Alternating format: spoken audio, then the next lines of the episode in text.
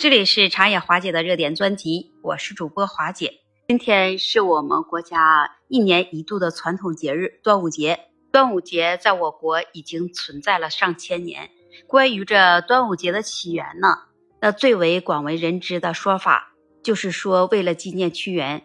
说起来啊，那其实这端午节啊，早在屈原之前它就有了，只不过屈原投江这一天恰好是端午节。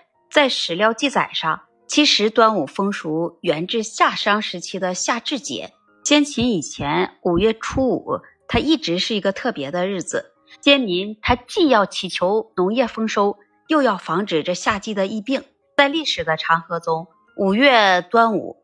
它逐步就取代了夏至节，在代代相传中，端午习俗它又融合了祭祀先贤英灵的内容，所以那么它有了流传至今的纪念屈原之说、纪念伍子胥之说，还有纪念朝娥等这样的说法。楚地祭祀屈原习俗，它进入中原地区以后，就与这五月五的习俗相结合，所以才形成了我们今天所熟知的吃粽子、划龙舟。那么屈原之所以能成为端午的文化符号，这就与我国爱国主义的感染力息息相关。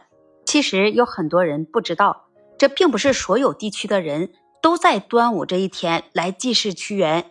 就像苏州的民众在端午节这一天，他会纪念这苏州城的督建者伍子胥；上虞的民众他就会在端午节这天来纪念这孝女曹娥。在西晋的风土记中。他就记载了“仲夏端午，为五月五日也。卒仲此曰也，与夏至同。”这是“端午”一词最早的出处。端午节它有许多不同的名称，多达二十个以上，比如五月节、龙舟节、端阳节、天宗节、草药节，也有被称为夺五节、粽子节、诗人节、女儿节。就像在端午节这天，还有很隆重的赛龙舟。现在都已经收入国家级非物质文化遗产的名录。龙舟竞渡，那就在战国的时代也就有这样的习俗了。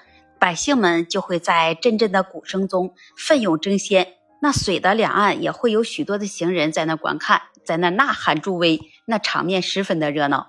在古代赛龙舟，它应有一定的宗教色彩和神秘的色彩。在龙舟竞渡前，人们需要先要请龙祭神。祭祀仪式通常就会以这鸡、米、肉、供果、粽子来祈求这农业的丰收、风调雨顺。除了这赛龙舟之外，还要挂着艾草。说起来，这艾草啊，它在中华传统文化中，那经常被用来是做祈福生活的美满平安、解除病痛，所以就有了端午节悬挂艾草的习俗。那除此之外，人们还要相信这艾草它是可以辟邪。通常就会把这个艾草和菖蒲草绑在一起，菖蒲天中五瑞之首，象征着能去除这不祥的宝剑。那艾草它还有一个作用，那就是驱虫。那艾草的茎叶都是含有着发挥性的芳香油，它所产生的特异的芳香可以驱赶这蚊蝇虫蚁，同时还能起到净化空气的作用。悬挂艾草也有讲究。有的俗语就称五月五悬挂艾草，讲究的是挂长不挂短，挂倒不挂顺。也有些不同的地区，它就会佩戴着香囊，因为有许多端午的习俗都与这恶月的风俗有关。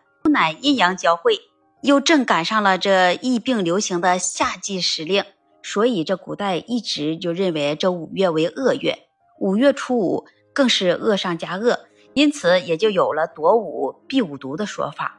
佩戴香囊、悬挂艾草、喝雄黄酒等这些习俗，都是源于这恶月的风俗。人们就为了祈求这病痛不要来找上门，也希望就吃一些粽子。那提到端午节，可能大家第一个想到的就是粽子。那粽子它随着时代的发展，已经变得现在非常的多元化了，也一直深受大家的喜爱。并且现在已经流传到了朝鲜、日本、东南亚这样的一些地区。粽子的传统形式为三角形，一般都是根据这馅料来直接命名，从这口味上再来划分。基本上我们吃的粽子就分为甜粽和咸粽这两大类。在我们全国各地的粽子那也是各有特色。那么你今天吃到粽子了吗？欢迎把你的分享写在评论区，也期待您关注、订阅、点赞和分享。那么今天我们就聊到这里，我们下期节目再见。